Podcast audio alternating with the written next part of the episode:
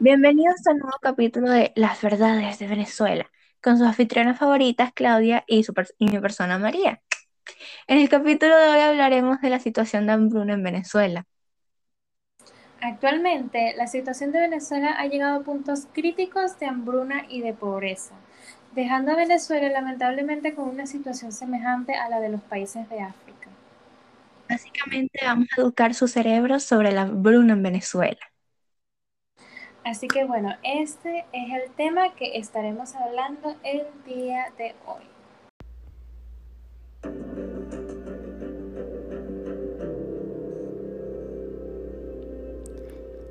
La complicada y extenuante situación de hambruna en Venezuela.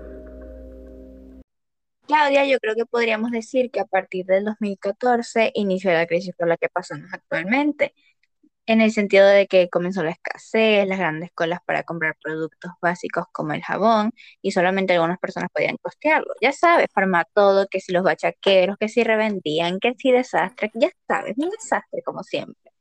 Pero bueno, además en 2016 hubo una gran pérdida de agricultores en el país, lo que generó una falta de producción en 2017. Sí, ciertamente, junto con esa escasez que estás diciendo, hubo una gran pérdida de empleos y fue fuerte golpe para, la para las familias venezolanas la pérdida de los beneficios que las empresas básicas les brindaban. Ahora, la pobreza afecta al 64,8% de las familias venezolanas. Familias no acostumbradas a tal grado de necesidad tienen ahora que sacrificar sus bienes, vulnerar su salud y hasta su vida para afrontar la crisis alimentaria.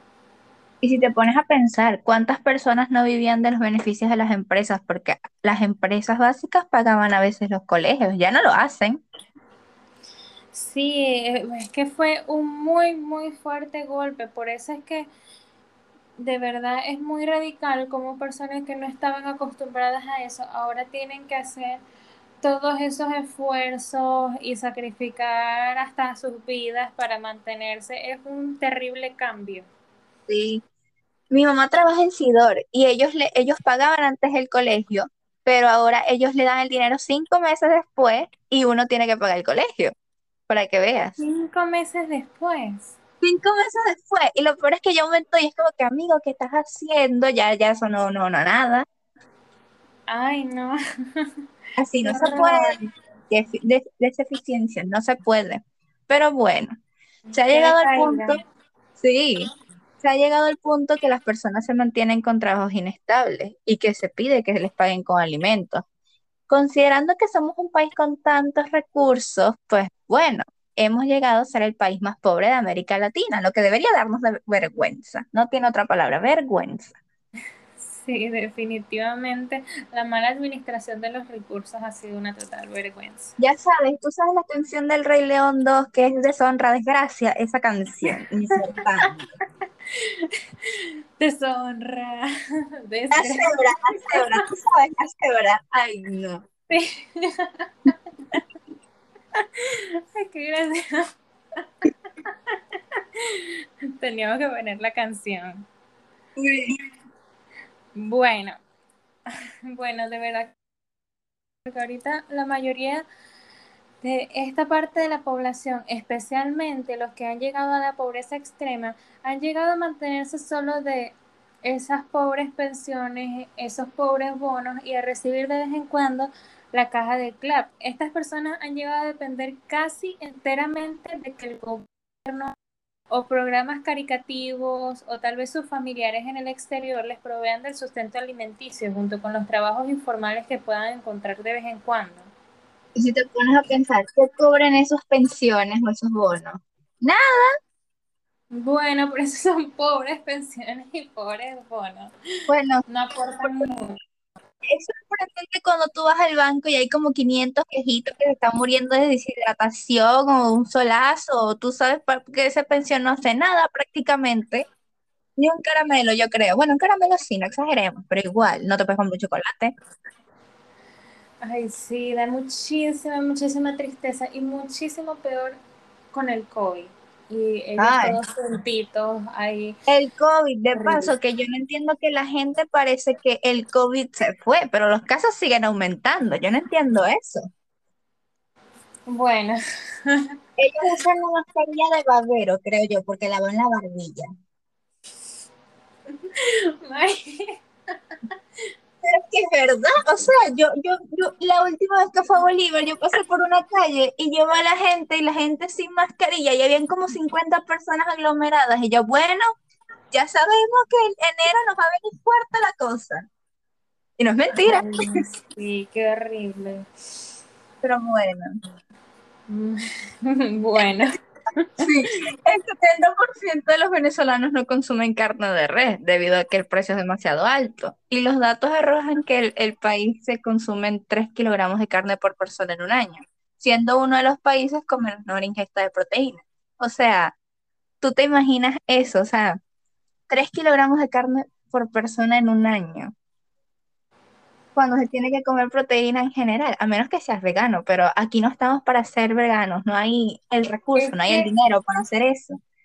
ciertamente aquí no hay recursos para ser veganos, ni vegetarianos, ni nada. Aquí es sobrevivir. ¿Dieta qué? Aquí es sobrevivir. Sí, este Venezuela es un constante modo de supervivencia, además de que para ser vegano y vegetariano se necesitan muchísimos suplementos, muchísimo conocimiento nutricional para poder aplicarlo, lo cual no se tiene.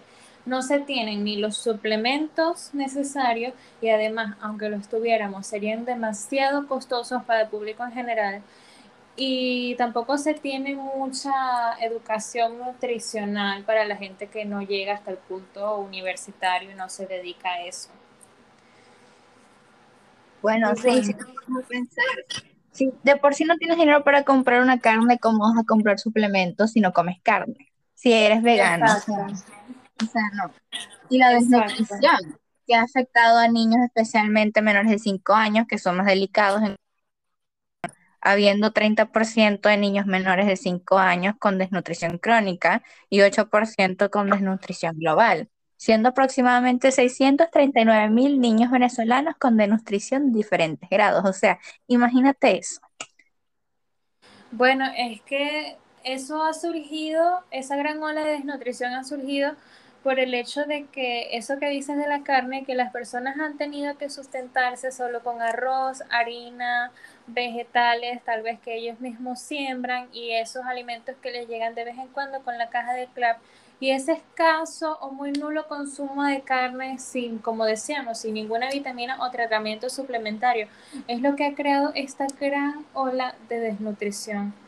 Y se entiende que algunos tienen que depender de las cajas porque no, no tienen los recursos para acceder a comida, pero o sea, los alimentos que traen las cajas no son los alimentos más saludables, porque o sea, una de esas leches, bueno, no parece ni alimento, eso huele a cartón y sabe a cartón.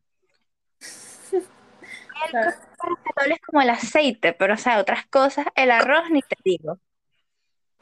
Ay, qué O sea, ¿cómo se- o sea, esa gente apenas puede con esa caja y de paso la caja tiene alimentos que no son buenos.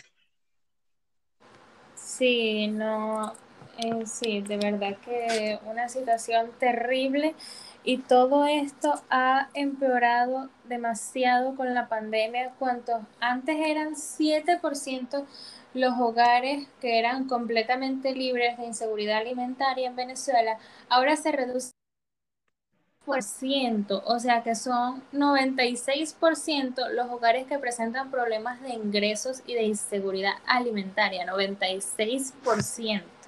Claro, porque cualquier persona tendría un trabajo por ahí, pero luego con la pandemia, la cuarentena, no puedes salir, ¿cómo vas a estar trabajando? ¿De dónde sacas el dinero? Y de por sí estamos en pandemia, ¿cómo vas a acceder a, o sea, Sí, es que empeoró como al mismo tiempo todos los sectores decayeron y de verdad que ha afectado demasiado esa y la inseguridad alimentaria. creo que la pandemia afectó en todos los niveles, hasta la salud mental, pero bueno, es mejor estar Bueno, vivos, ¿no? Sí, Hay que estar agradecidos por eso. Hay que no duraron ni dos Claro, días, claro, sí, pero bueno, mucha razón. hay una grande económica y la necesidad ha afectado muchísimo a la cultura venezolana. De hecho, estudios de la UCAB afirman que el empobrecimiento de las familias ha causado una subcultura dependiente, lo cual yo concuerdo mucho con ellos. Sí, es que, ajá, ese estudio que tú dices de la UCAP nos dice que la cultura, los valores y creencias que orientan las acciones de las personas pueden ser modificadas a través de instituciones, normas, sanciones y motivaciones. Creo que a nosotras a eso le podemos añadir que en definitiva las crisis pueden y han cambiado la cultura venezolana las crisis económicas, la crisis de inseguridad alimentaria, la crisis de desnutrición, puede y ha cambiado la cultura venezolana con una subcultura de necesidad y de dependencia, como tú dices. Pues sí, básicamente estamos sobreviviendo, no estamos viviendo. Así que, qué cosa que puedo entender, porque no todos tienen los recursos, pero si no se hace nada, vamos a seguir igual, lo cual es pero bueno, es la Venezuela que nos tocó vivir. Ay, bueno, sí, pero bueno, para eso que tú dices, que si no se hacen cambios, vamos a seguir así. La UCAP no solo se limitó a realizar estos estudios que dicen esto sobre la cultura y los estudios que hemos hablado antes, sino que ha aportado soluciones que servirían a la situación actual de Venezuela. Solo faltaría que alguien las siguiera. Así Ah. que vamos a revisarlas. Creo que de hecho el artículo decía que el director del proyecto Pobreza UCAB dice que para cerrar la brecha de la pobreza extrema en Venezuela harían falta 5 millones de dólares al año para financiar un programa de transferencias de 2 dólares 5 millones de venezolanos. Pero bueno, tú sabes que no parece que son magos y el dinero lo desaparece, así que ¡pum! Pero lo bueno es que tendrían otra carrera. Ser magos, magos. Yo se los conseguí. Ay, María. La honestidad sería peor que no tuvieran carrera allá afuera o algo. Ajá, Ahorita sí tienen que trabajar lo que sea para sobrevivir en el exterior.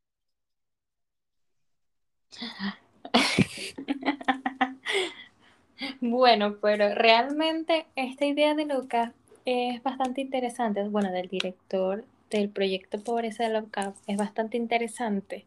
Yo nunca había escuchado de un programa de transferencias antes, pero bueno, suena como una idea que podría funcionar si se tuvieran esos recursos de 5 millones de dólares. Y si tuviéramos alguien confiable en el gobierno, y funcionaría, claro que funcionaría. Así que, bueno, Sí, bueno, finalmente en ese proyecto y estudio, ellos nos dejan una reflexión muy interesante que nos dice que la aspiración es ser una sociedad moderna, pero que no se trate de dejar de ser pobres para ser modernos, sino de ser modernos para superar la pobreza. ¿Qué piensas de eso, Marina? Creo que se refleja digamos, en una mente más amplia, no quedarnos en el conformismo y ver más hacia allá, porque ya vivimos en este conformismo que es como que, ok, ya, acá está nuestros horizontes y tratamos de hacer algo. Claro, entonces es como que no hay que hacer solo una modernidad como visible, que es como modernizar recursos, modernizar instalaciones, sino que también hay que hacer como una modernización de nuestra propia mentalidad. Pues claro, es expandir nuestro cerebro, literal, no quedarnos estancados en conformarnos con eso y espero que, no sé, las personas, la sociedad cambie su pensamiento porque de esta forma, pues, no, no muchas cosas van a pasar. Bueno, no muchas cosas buenas, malas pueden seguir pasando, eso no es una novedad, pero bueno. Bueno, pero sabes que aparte de la mentalidad, bueno, necesitamos el hecho de que esa mentalidad lleve a que se tomen acciones y también Sí. que la gente tenga la oportunidad de realizar esas acciones, que es otra cosa. Pero bueno, de verdad esperamos que, que Pensamiento y pueda acción. recuperarse en algún Sí. momento, que pueda ser mejor, que la gente pueda tener una verdadera calidad de vida, que pasen de sobrevivir a vivir, como tú dices. Espero que podamos vivir, no sé, creo que en paz, que no te levantes y veas, oh, otra vez aumentó el dólar y lo tomes normal. O sea, ¿me entiendes?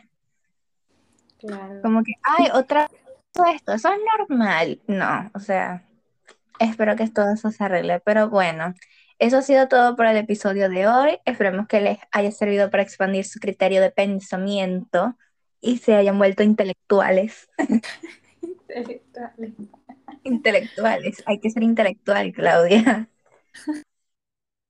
Esperamos que les sirva para que puedan conocer más la situación de hambruna con las estadísticas y todo que sorprenden e impactan mucho. Y bueno, aunque haya sido un tema triste, esperamos que les haya gustado el episodio de hoy. Y nos Es triste, vemos. pero realista. Sí, es verdad, sí. Es. Hay que hablar con las cosas como son, triste, pero realista. Claro, nosotros somos las verdades de Venezuela. Y, y si no se verdades no orientales. intelectual, nada, nada mucho va a pasar. Así que, Así que sí. Así que bueno, Bueno. nos vemos en el próximo episodio. ya saben, cuídense del COVID, usen mascarilla, no de babero ni, no sé, de cintillo, porque a veces hasta la frente se lo ponen. Cuídense, ya, el antibacterial. Yo estoy dando consejos para que no te dé el COVID. Yo estoy dando una buena función a la patria. Yo estoy expandiendo el mensaje. Funciona la patria. Sí, estoy haciendo una función buena a la patria. Yo no estoy haciendo ninguna función mala. Estoy diciendo, cuídense. Nadie quiere COVID. ¿Tú quieres COVID? No. O sea, yo estoy diciendo, usen el cerebro, amigos. María para presidenta. Sí, para, yo sirvo de presidenta. Bueno, voten por María antes de llegar al próximo episodio. Voten, voten. Mi campaña, mi campaña. Campaña Claro, puede mira, ser- Cuídense. Podemos, puede ser vicepresidenta conmigo. Sí, bueno. Voten por. María. Votan por nosotros. Cuídense. Cuídense. sobre la hambruna y la situación de Venezuela. Piensen, sean considerados, sean intelectuales. Bueno, adiós. Chao.